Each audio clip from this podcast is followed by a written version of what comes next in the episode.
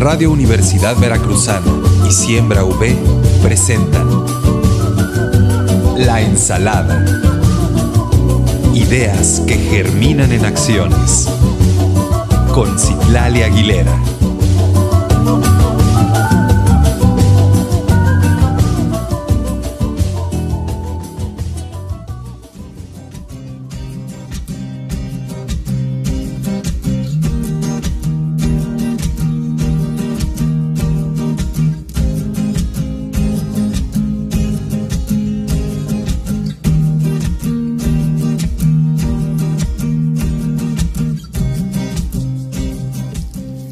Bienvenidas y bienvenidos a una emisión más de la ensalada, aquí donde preparamos y mezclamos saberes al gusto.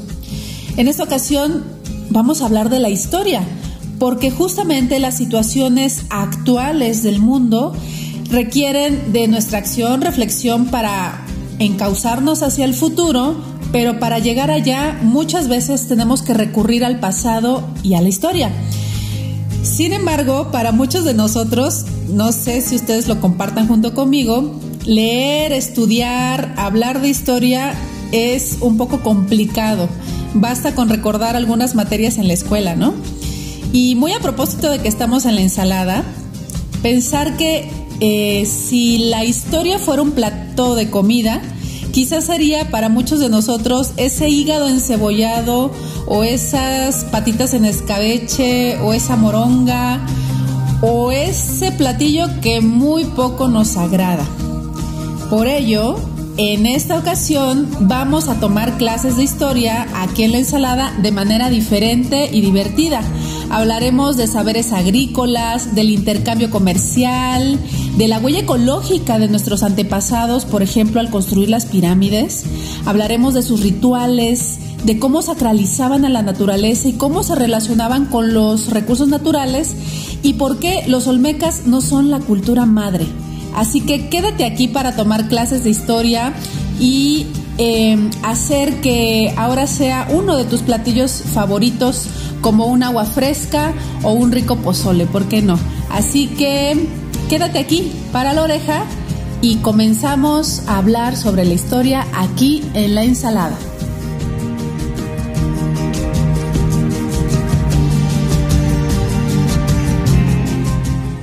Germina tus ideas. La ensalada.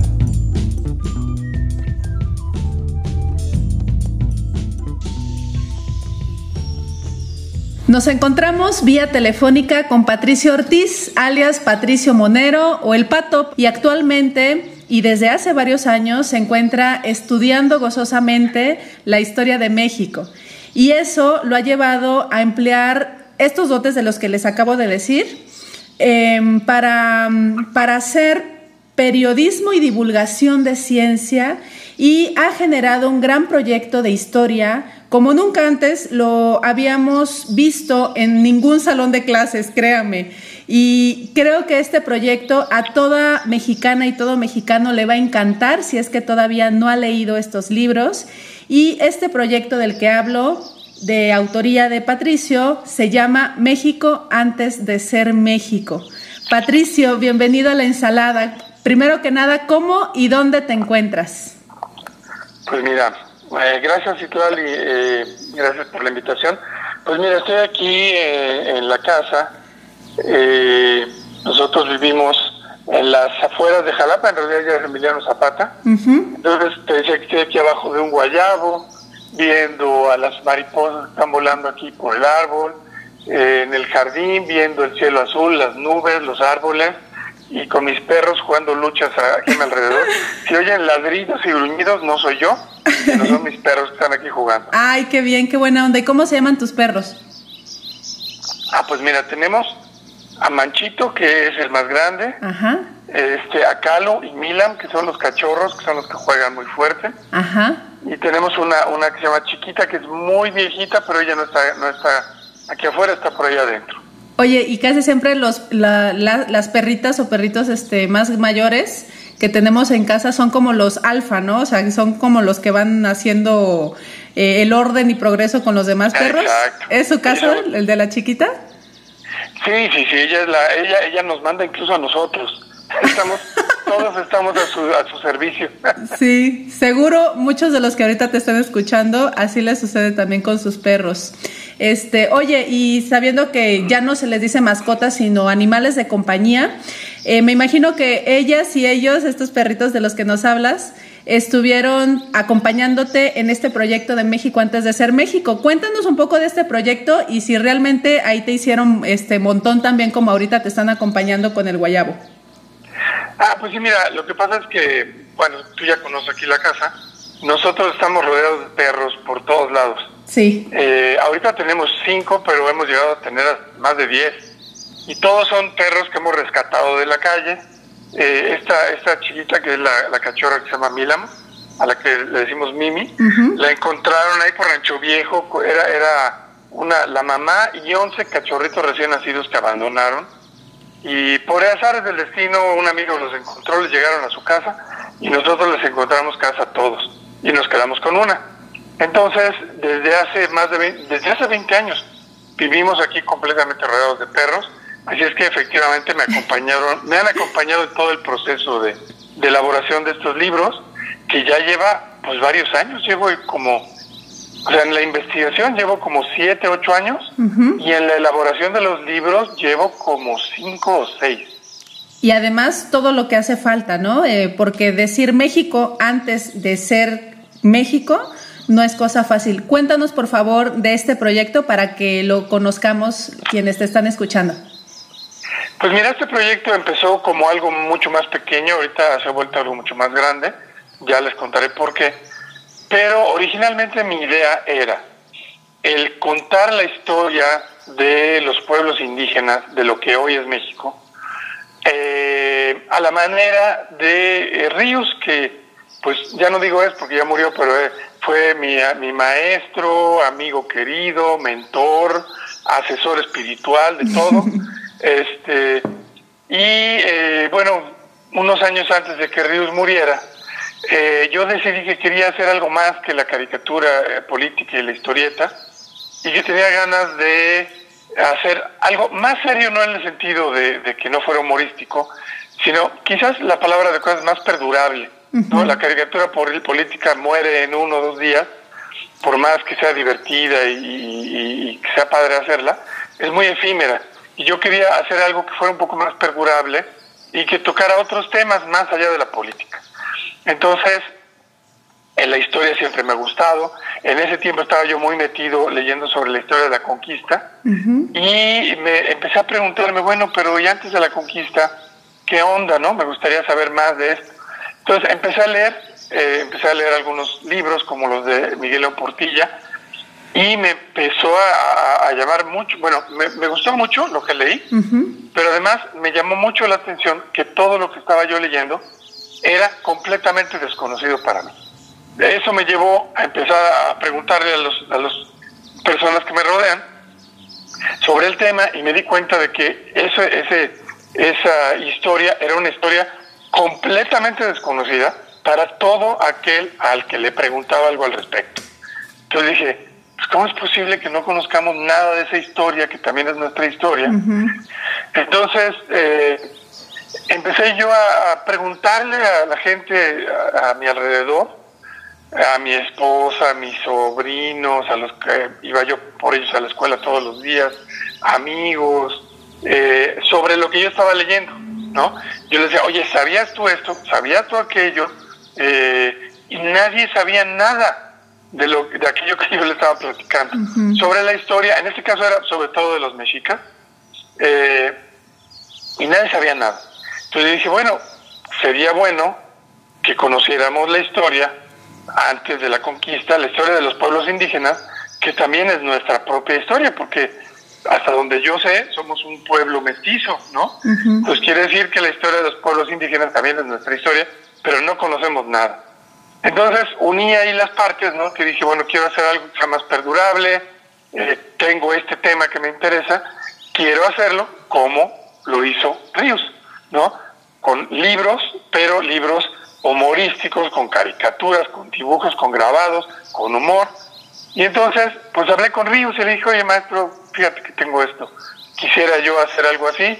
¿y cómo la ves? Y me dijo, no, pues desde luego, ¿no? Me, dijo que sí, me echó su bendición, de permiso para usar eso que él inventó, ese formato tan, tan chido que todos conocemos.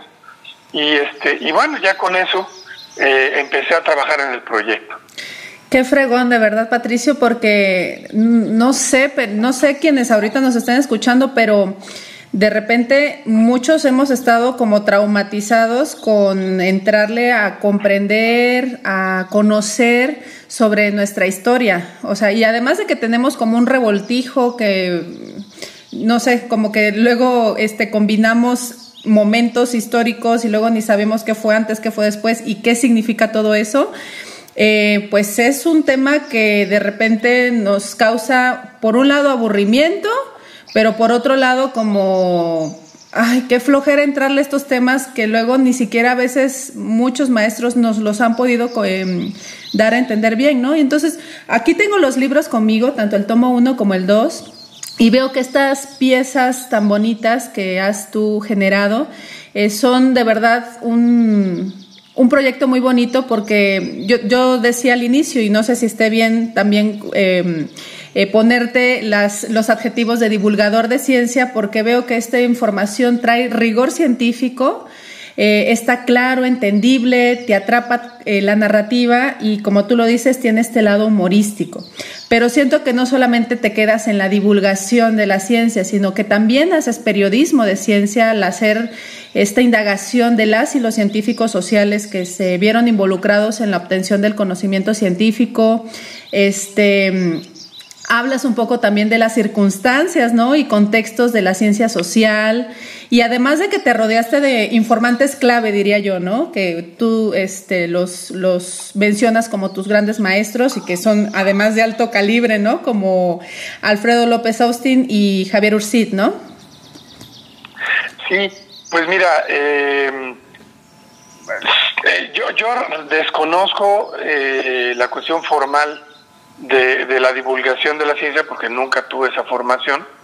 Eh, entonces, pues como que todo está mezclado, todo, está mezclado en esos libros, porque pues mi formación es una formación de como caricaturista, periodista, he trabajado toda mi vida como periodista, eh, también como, como contador de historias y narrador, que es lo que finalmente somos los, los caricaturistas y los historietistas, y, y, ahora, pues esa fase también de investigador, claro. un rigor, rigor académico que me autoimpuse porque acudí a, busqué ayuda, siendo un tema para mí desconocido, pues busqué ayuda profesional y tuve la fortuna de que Alfredo López Austin accediera a ser mi, mi maestro y asesor y tutor en todo este este proyecto. Qué lujo, ¿no? Y también, me, sí, no, imagínate, y me acerqué también a otros investigadores, investigadoras, que me han estado asesorando, ayudando, revisando el material, haciéndome sugerencias de cosas que leer y demás.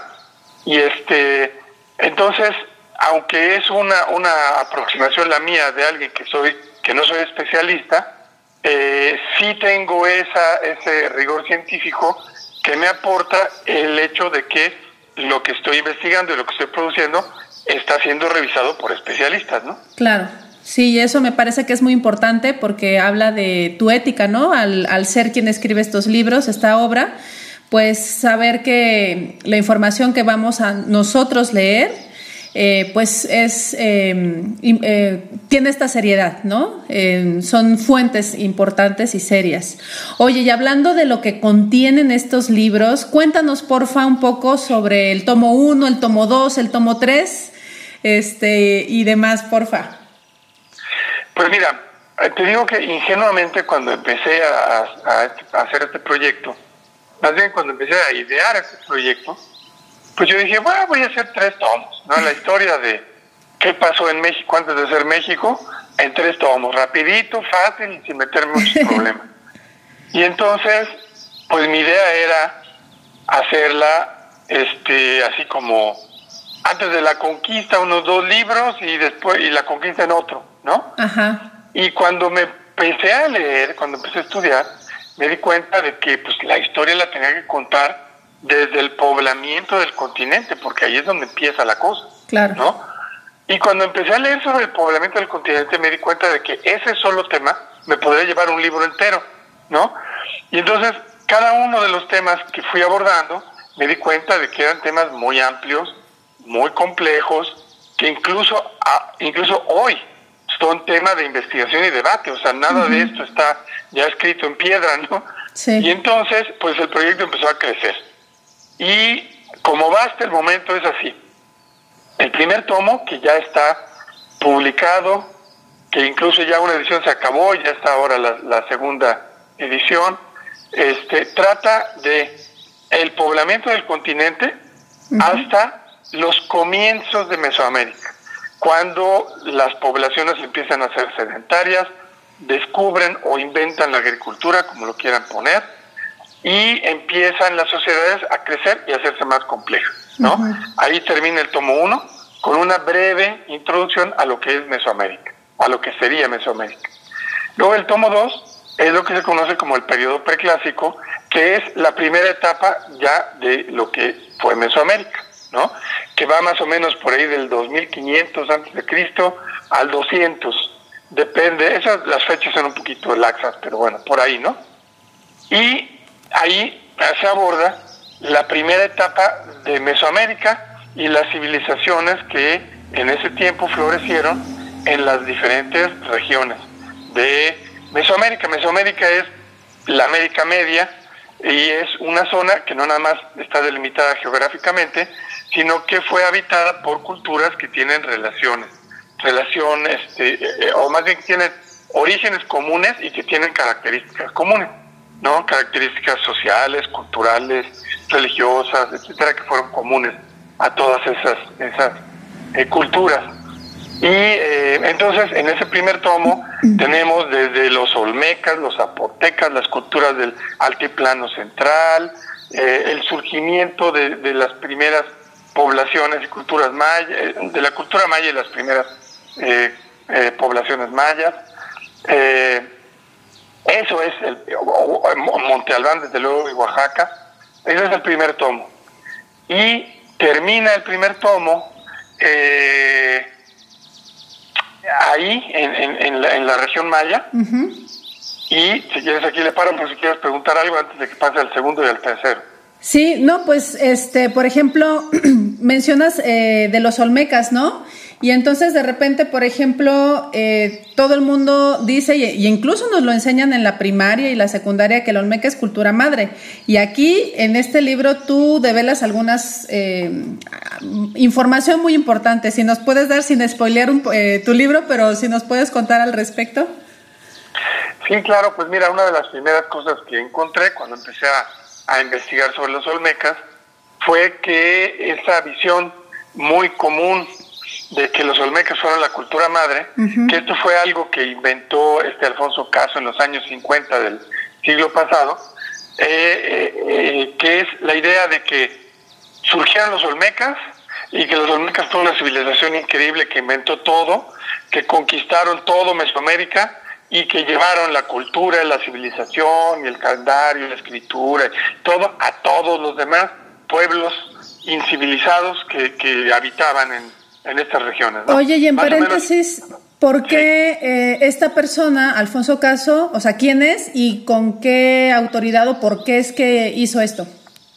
Bueno, Alfonso Caso, como también ya lo leerán en el libro, era un erudito increíble, ¿no? Un arqueólogo, etnólogo, él de profesión era, era abogado, pero era un erudito absolutamente fascinante, que además fue un arqueólogo y descubridor este, muy notable, ¿no? Descubrió muchísimas cosas.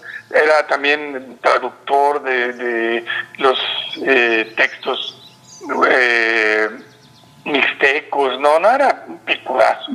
Pero el asunto es que en ese tiempo lo, lo que hace es que se descubre la cultura olmeca y al descubrir la cultura olmeca y encontrar pues toda la, la, la el estilo, digamos, de las piezas olmecas que iban descubriendo en la costa del Golfo, y en Veracruz y Tabasco, empiezan a encontrar figuras con ese estilo en diferentes zonas de Guerrero, del centro de México, de Oaxaca, incluso en Centroamérica, ¿no? Y entonces a la conclusión a la que llegan es a que la cultura olmeca era la cultura más antigua, eso es lo que ellos pensaban, y que esas piezas con ese estilo se encuentran en otros lugares, porque los olmecas se extendieron por todos lados y conquistaron a todas las regiones de Mesoamérica. Eso fue lo que él y otros interpretaron, ¿no? Este, y después, lo que se descubre después, pero bueno, con el tiempo, con nuevos descubrimientos, nuevos hallazgos, nuevas hipótesis, nuevas interpretaciones, es que en realidad no fue que los olmecas descubrieran todo e inventaran todo y se lo transmitieran a los demás y conquistaran a los demás, sino que hubo una serie de culturas que fueron contemporáneas y que entre ellas tenían relación, tenían contacto, tenían intercambios y que todas se influyeron a todas, ¿no? Mm, y este y entonces que por eso encuentras cosas que tienen rasgos similares en los diferentes en los diferentes eh, pueblos, ¿no? En las diferentes poblaciones y regiones. Claro, y sabes que así como nos podemos encontrar en tus libros que la cultura olmeca no es cultura madre, sino esto que tú acabas de decir que sucedió, eh, también hay este, otras cosas que nos pueden llegar a sorprender, ¿no? Este, relacionadas, por ejemplo, con el estrecho de Bering, este, con el, por ejemplo, la desigualdad social, etcétera. O sea, sí hay muchos datos que son estos chismes históricos que todo mexicano tendría que saber, ¿verdad? O sea, em, y además, pues eso, presentado de una forma amena y comprensible para quien, aunque no hayamos estudiado cuestiones como de historia, podamos interesarnos sobre estos temas, ¿no, Pato? Y me parece que eso es muy importante. Eh, pues mira, yo, yo creo, eso es lo que pienso, que muchos, si no todos los que lean esos libros, se van a sorprender porque casi todo lo que lean les va a resultar nuevo. Por lo menos así fue para mí, ¿Sí? ¿no? Este, o sea, de que todo lo que iba leyendo para mí era un completo descubrimiento que jamás había ni leído ni escuchado antes. Este, entonces yo creo que eso los va a sorprender. Y luego algo que creo que es muy importante, que también a mí me sorprendió, es que ahorita ya tengo, ya terminé el tomo 3, ahorita vamos a platicar un poco de eso, ¿no? Sí, por favor. Pero que a lo largo de, los, de la lectura de los, de los volúmenes que componen esta colección, van a ir ustedes viendo cómo todas las culturas mesoamericanas, desde el origen, estaban en contacto y tenían intercambio y se conocían y se, se, daban cosas y recibían no nada más mercancías, sino conocimientos, prácticas culturales, sociales, etcétera, ¿no? Este, porque algo que yo, por lo menos a mí me pasaba, era que la historia que yo conocía, muy poca, por cierto, de las culturas mesoamericanas, estaba totalmente fragmentada, porque yo no tenía idea de que estaban relacionadas. Te voy a poner un solo ejemplo, que yo me imagino que a muchos les ha pasado. A ver. No sé eh, si conozcan la zona arqueológica de Cacaxtla, ¿no? que es una zona arqueológica muy especial, que está en Tlaxcala. Es una zona muy grande, muy extensa, que tiene unos murales increíbles que se conservaron eh, y que se pueden ver, ¿no? Y no sé si tú la conoces, Itlali. No, yo no. Ah, bueno. Cuando llegas a Cacaxtla y ves los murales, lo primero que dices es, ¿qué fregados es esto? Porque estás en Tlaxcala, estás en Tlaxcala, pero estás viendo murales mayas. Ah, caray. Entonces son figuras mayas, pero totalmente mayas, no es, no es que... ¿En serio, Patricio? Son totalmente mayas, de guerreros mayas, con algunos glifos que son como mexicas, Órale. que dices, bueno, ¿qué es esto? ¿Cómo crees? Sí. Ahora, cuando yo fui la segunda vez, que ya tenía un poquito más de idea, le pregunté al guía y el guía nos echó un choro ahí que nos dejó más confundidos que antes. Bueno, pues es muy fácil, es muy sencillo, ¿no? En el epiclásico, en, en los finales del... Eso lo vemos en el, en el tomo 3 que te digo que ya terminé, ¿no? el epiclásico, que es cuando cae Teotihuacán, que es la figura, la, ciudad dominante en el periodo clásico, este, hay un descontrol en todo Mesoamérica, se pierden los, las ciudades dominantes, pierden el control de todas sus zonas y empieza a haber mucha migración. Entonces, en ese tiempo, pueblos de, eh, de la zona, por allá por Tabasco y Campeche, eh, emigran hacia el altiplano ah. central Ah, todos esos pueblos eran comerciantes, iban y venían, entonces sabían lo que había por todos lados. por alguna razón viajan al altiplano central y se instalan en esa zona. Esos pueblos se conocían como los Olmecas Xicalancas, que eran de origen maya. ¿no? Y entonces después de pues un tiempo de haber fundaron Cacaxla, también se, se sabe que, que acabaron en, en, este Cholula, ¿no? Tuvieron que ver con Cholula. En fin, acabaron eh, eh, asentándose en el altiplano central y se mezclaron con otras culturas de esa zona, ¿no? Entonces son culturas híbridas, tienen orígenes mayas, eh, orígenes eh, también diversos de las culturas del altiplano central, incluso de culturas que venían del norte, de los chichimecas, ¿no? Y entonces hacían unas mezclas culturales muy ricas, muy extrañas para nosotros, ¿no? Y eso produce culturas y, cosas como las que vemos en Cacaxla. Obviamente, si no tienes esos antecedentes, llegas ahí y pues las explicaciones más cercanas que has escuchado son las de Jaime Maussan y los Ay, no, por favor. Entonces, este, cuando empiezas a llenar los huecos de conocimiento a partir de materiales como los que yo estoy proponiéndome hacer, ¿no? Pues entiendes muy fácilmente, ah, pues ok, estas son culturas que venían de aquí y de allá, que se mezclaron y que generaron cosas como esta, ¿no? Pero entonces mi idea es que a lo largo de, del tiempo, al ir teniendo todos estos tomos que puedes después leer juntos, te das una idea muy clara del desarrollo y la progresión de las culturas que fueron surgiendo eh, en Mesoamérica en diferentes periodos, ¿no? Y este y bueno, pues esa es la idea y como como tú decías que es parte de lo más importante es que se haga de manera totalmente accesible, con un lenguaje entendible, con chistes, con humor, con caricaturas, ¿no? Y también con un, un rescate iconográfico de todas esas culturas en los diferentes periodos, que también es algo muy bonito, porque la riqueza gráfica de esas culturas, pues es increíble, ¿no? Claro, y además de lo que tú vas escribiendo también, y con este rigor científico, narrativo y, muy accesible para todos, también lo haces ilustrativamente. O sea, son, este, también tiene este rigor académico, rigor científico, pero va asociado con los monos. Entonces eso me parece muy padre. Y no sé a estas alturas de la entrevista si haya alguien que esté escuchando que o se haya distanciado de esta información que diga, ay, es que están hablando de historia y qué flojera, o incluso que digan, órale, ya como que pararon más la oreja, ¿no? Y esto pues está haciendo a, partir de, de, de lo sonoro que Patricio nos está contando del libro, pero cuando vean así presencialmente la, cada hoja y la portada, de verdad que no le van a huir si es que todavía no se quedan enganchados. Porque a mí me dicen preclásico medio y la neta, Patricio, yo salgo corriendo. Pero con, el, con la portada que tienes, que aquí tengo el libro en mi mano, este, es una eh, cabeza olmeca, una de las cabezas colosales, y tiene la boca de, eh, muy conocida de rock and roll de los Rolling Stones, ¿no? Entonces digo, bueno, me va a hablar de preclásico eh, mesoamericano, pero al mismo tiempo este, veo que me voy a entretener, ¿no?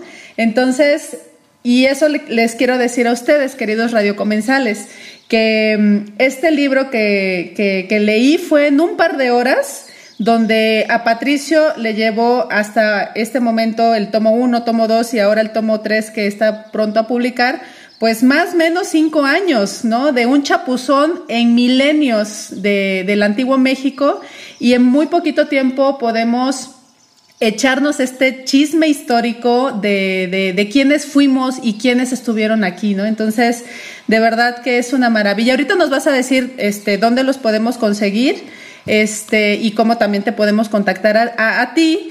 Y algo que me interesaría, eh, Pato, que nos platicaras es eh, digo también porque aquí en la ensalada pues nos gusta un poco saber sobre temas de la naturaleza, la conservación y comprender esto que actualmente vivimos, ¿no? Estas eh, policrisis, ¿no? Que tenemos actualmente, ¿no? La crisis ambiental, climática, crisis educativa, de género, de desigualdad social, etcétera, etcétera.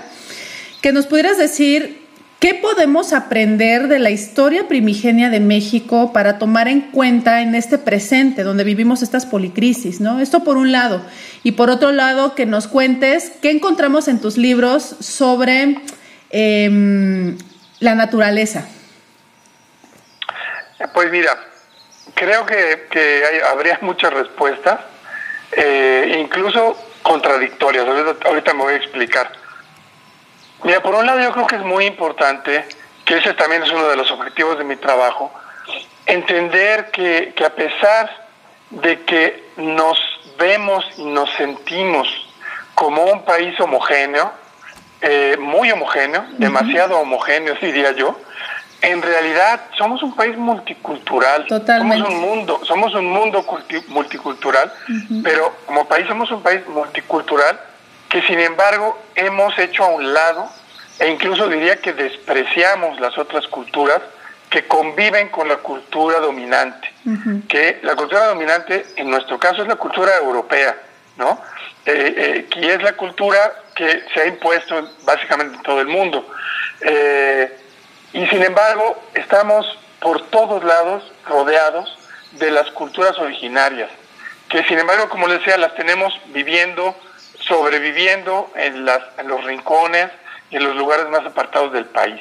Y esas culturas ven el mundo de manera distinta como lo vemos nosotros, en muchos sentidos. Y creo que es hora de voltearlas a ver con humildad, nosotros con humildad, y aprender qué cosas tienen ellos que decir. Oye, y sin, y sin esta distancia, ¿no? Perdón que te interrumpa, sin esta distancia ni lejanía de allá están los pueblos originarios, sino estamos conviviendo incluso genéticamente, eh, como tú lo dijiste al inicio, somos una mezcla, ¿no? Entonces, con esta empatía, con esa comprensión y con este involucramiento, ¿no? Y respeto, por supuesto. Sí, la cosa es que, o sea, nuestra visión la manera, aunque nosotros nos llenemos la boca diciendo es que somos unos pueblos este, mestizos y nuestras raíces indígenas, culturalmente somos completamente europeos y nos sentimos como que nosotros estamos aquí y los indígenas pues, están por allá. Qué buena onda son, pero son ellos que están allá, ¿no? Y, y no, o sea, si somos un pueblo mestizo, quiere decir que nosotros también somos ellos. Claro. Y que ellos también son nosotros. Y por lo tanto, pues deberíamos empezar por conocer esa parte de nosotros, ¿no? Y conocer su cosmovisión, la manera en que ven el mundo y que ven la vida. Y que eso, para empezar, nos enseñaría mucho acerca de cómo podríamos relacionarnos con este mundo de manera distinta, ¿no? Ahora, te decía que, que mis hallazgos también son contradictorios, porque voy a pasar a la siguiente parte, que es, a veces tendemos a ver también eh, las culturas indígenas de una manera como muy eh, idealista, de idealizarlas y pensar que antes de la llegada de los españoles todo era flor y canto y todo era maravilla y todo era perfecto y todo era respeto a la naturaleza, a los demás. Y esto no es cierto, ¿no? Si bien, por ejemplo, todas las religiones mesoamericanas estaban, tenían como su núcleo las fuerzas de la naturaleza, o sea, la divinidad eran las fuerzas de la naturaleza, al mismo tiempo, había devastación ecológica impensable. A ver, cuéntame. Una de las cosas, una de las cosas que me encontré este, al elaborar el tomo 3 es que, por ejemplo, cuando nosotros ahora vemos las pirámides, pues lo que vemos es piedra, ¿no?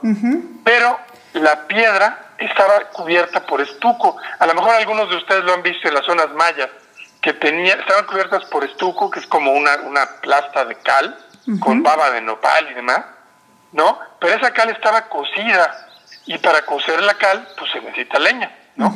Bueno, Teotihuacán era una ciudad gigantesca, verdaderamente gigantesca, y todas las construcciones estaban cubiertas por estuco. Entonces, hay unos investigadores, que ahorita no me acuerdo del nombre, tendría que buscar el libro otra vez, que hicieron el cálculo de que para coser la cal que se requirió para cubrir todas las construcciones de Teotihuacán, se hubiera requerido camión, o sea, la cantidad de camiones que se requirieron para hacer eso, camiones actuales, ¿no? Daban para, para llenar el camino, o sea, la carretera desde la Ciudad de México hasta Tijuana o hasta Ensenada, algo así, ¿no? De camiones uno tras otro estacionados de aquí hasta allá. De cal. De cal. Y que por lo tanto los teotihuacanos devastaron toda la zona que si ustedes van ahorita, van, irán, está totalmente pelona, que todo eso eran bosques que arrasaron para poder este, cocinar la carne. Este, y también una y otra vez en cada una de las regiones cuando estudias las causas del colapso en la zona maya, en los diferentes lados, siempre aparecen razones este, de eh, ambientales mm. por el por el, la, mala explotación de los recursos naturales. Entonces tampoco eh, entendían muy bien cómo estaba la cuestión eh, con el medio ambiente, ¿no? Sí, claro.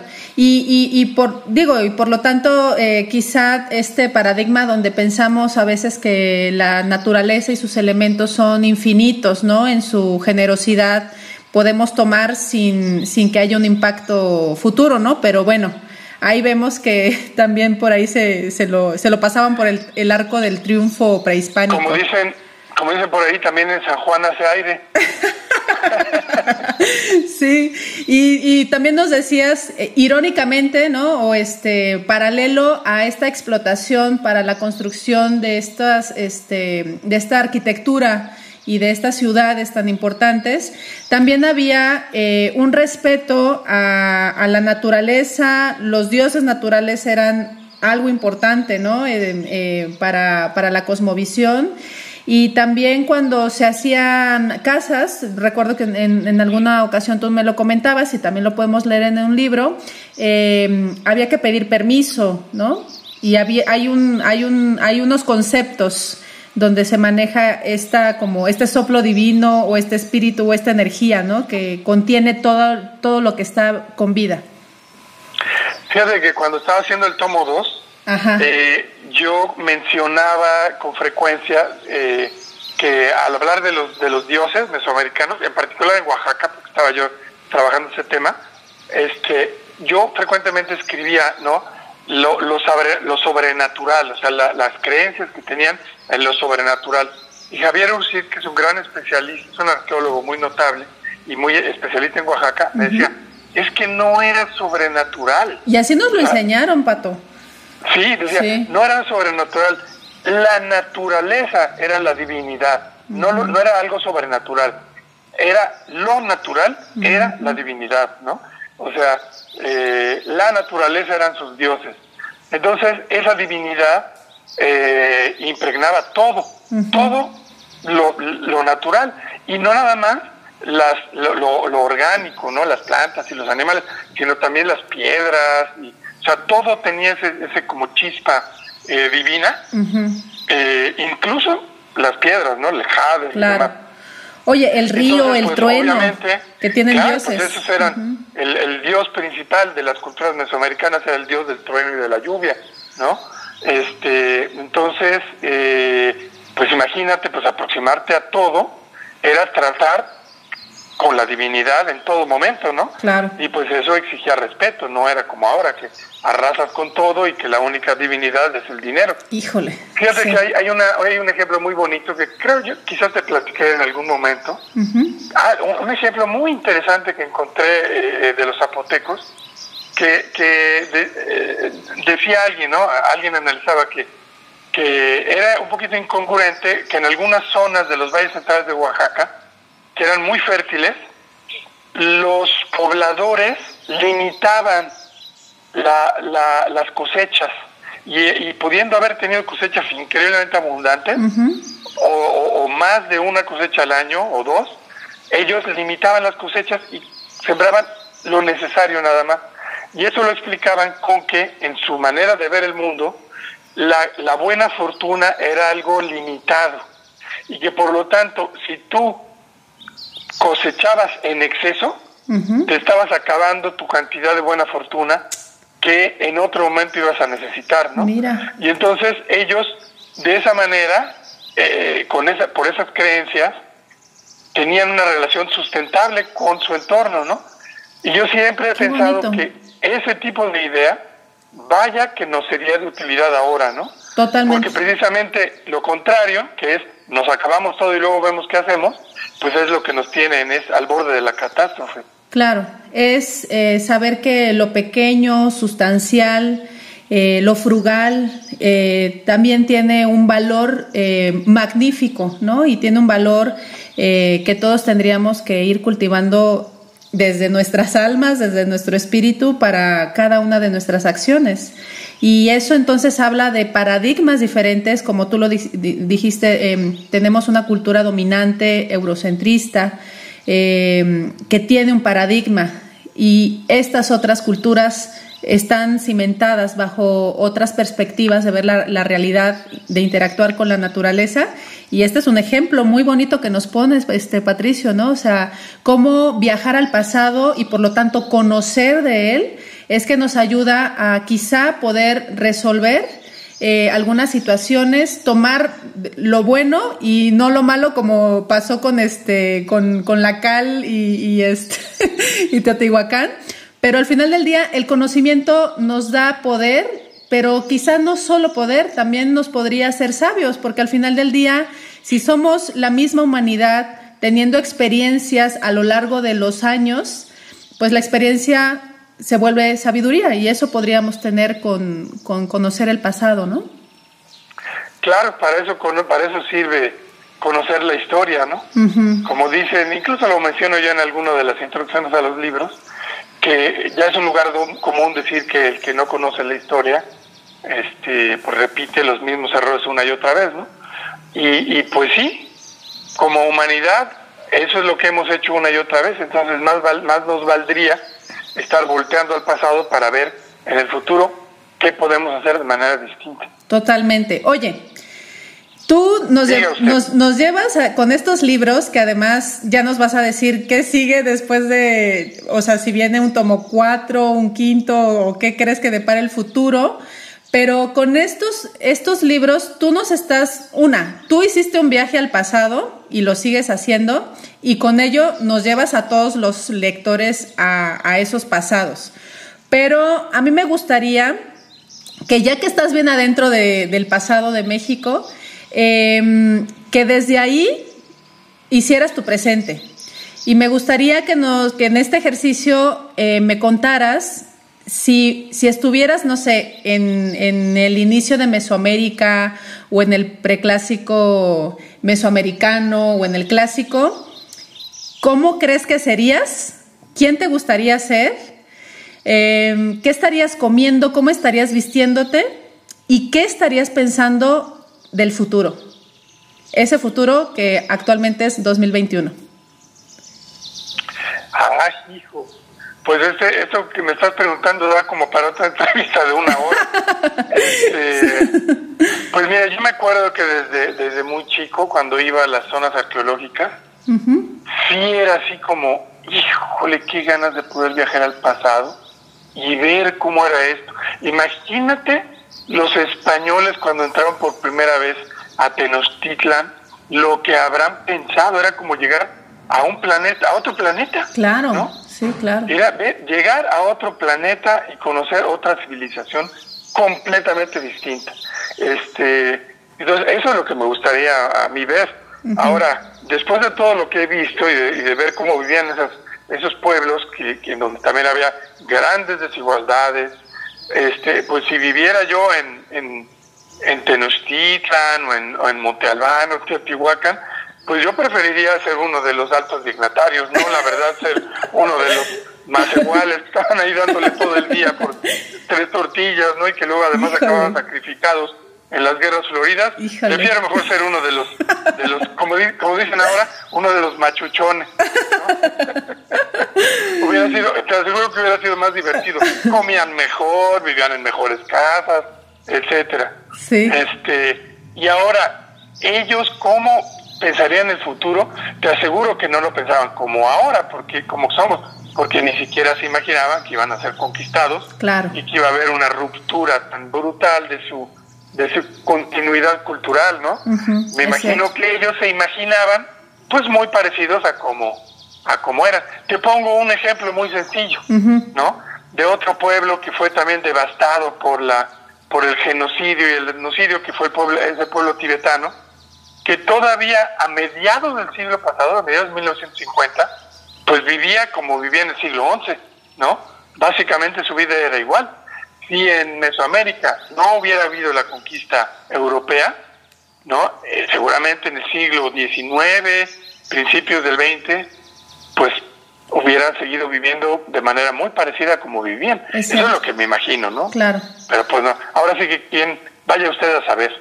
vaya usted a saber y pues sí, eh, al final del día estos momentos coyunturales de la historia hacen que nos vayamos sorprendiendo del tiempo, ¿no? De, de, vida de la humanidad y en este caso del territorio mexicano. Pues ya estamos casi a punto de terminar esta entrevista tan bonita contigo, Patricio, y te agradezco tu tiempo y, esta charla tan amena que estamos teniendo. Y me gustaría saber eh, dónde es que podemos adquirir tu obra y cómo te podemos contactar o seguir tu trabajo. Claro que sí, este, gracias, Pues mira, eh, mis libros están publicados, estos libros que se llaman México antes de ser México, volumen 1, volumen 2, ya pronto viene el volumen 3, eh, a principios del año próximo, están publicados por Editorial Grijalvo, lo cual quiere decir que tienen una distribución muy amplia y que se deberían de encontrar en cualquier librería. Sin embargo, según me cuentan, cuesta trabajo encontrarlos ahora, ¿no? Porque se agotan en una librería y luego se tardan en pedirlos y demás. Si no los encuentran en librerías, pueden pedirlos a las librerías grandes que ahora pues ya ves que los mandan a todos lados. Entonces pueden buscarlos en Gandhi, en el sótano, incluso están en Amazon. Búsquenlos en internet y en algún lado los van a encontrar y se los mandan hasta su casa, este, incluso a veces sin costo. También están en formato electrónico. Entonces, este, si no los encuentran en librería, no se desanimen y búsquenlo, búsquenlos por internet. Perfecto. Y a mí me pueden encontrar en todas las redes sociales, bueno, en Facebook y en Twitter sobre todo donde más estoy, como Patricio Monero, y en mi correo electrónico que es patriciomonero.gmail.com. Si tienen algún problema para encontrarlos, nada más mándenme un mensaje. ¿Alguna eh, reflexión final con la que te gustaría concluir esta, esta charla y que quede germinando en los oídos de quien ahora te escucha, Pato? Sí, mira, me estaba acordando hace ratito de algo que dijo Miguel Leo Portilla, que a él le dijo un maestro suyo en el Museo de Antropología que le dijo, mira, nos encanta estudiar a los indios muertos, pero los que importan son los indios vivos. Estoy usando la palabra indio porque él la usó y así fue como le dijo su maestro, ¿no? Pero aquí el asunto es que a nosotros también nos encanta ir a las zonas arqueológicas y pensar en las antiguas culturas mesoamericanas, pero muchas de esas culturas están vivas y están aquí y están cerca. Entonces, para mí lo más importante es darnos cuenta de eso y voltearlos a ver y darnos cuenta de que la manera en que viven, eh, esa marginación no es normal, no es natural y que debemos hacer todo lo posible por cambiar eso. Y que lo primero que tenemos que hacer es respetarlos y escucharlos y no imponerles nuestra visión y nuestras formas de hacer las cosas porque pensamos que es lo mejor, ¿no? Entonces, este, pues e-, ese sería mi mensaje final, Citlal. Muchas gracias. Es, sé que es este el mensaje para quien ahora te escucha, pero también es eh, la aportación que haces a partir de este libro tan bonito, eh, dividido en estos tomos, donde conocemos nuestra historia. Y con eso, ¿no? Con la esperanza de que pueda despertar el interés en conocer la historia de todas las culturas eh, diversas que han estado con nosotros. Él fue Patricio Ortiz, Patricio Monero, caricaturista, humorista y autor de México antes de ser México. Te mando un abrazo muy grande y nuevamente muchas gracias por esta entrevista, pero también por eh, colocar esta semilla eh, que estoy segura va a germinar y florecer en cada una de las personas que te lean. Muchas gracias, Patricio. Gracias, Clara, y saludos a todo el mundo. Saludos a todos. A todos. vale, muchas gracias. Continuamos aquí en la ensalada. Germina tus ideas. La ensalada.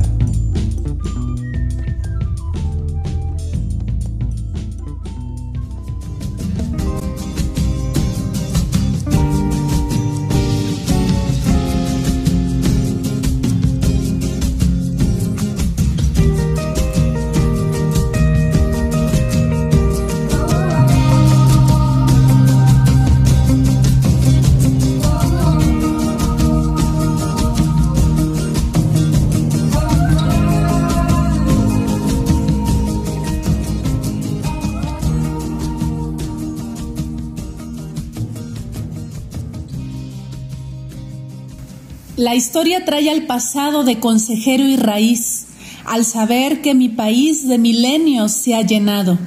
Patricio ha investigado aquellos ecos y voces. Su libro trae altavoces para que puedas leer a México antes de ser el México que conoces. Radio Universidad Veracruzana y Siembra V presentaron La Ensalada. Ideas que germinan en acciones. Con Citlali Aguilera.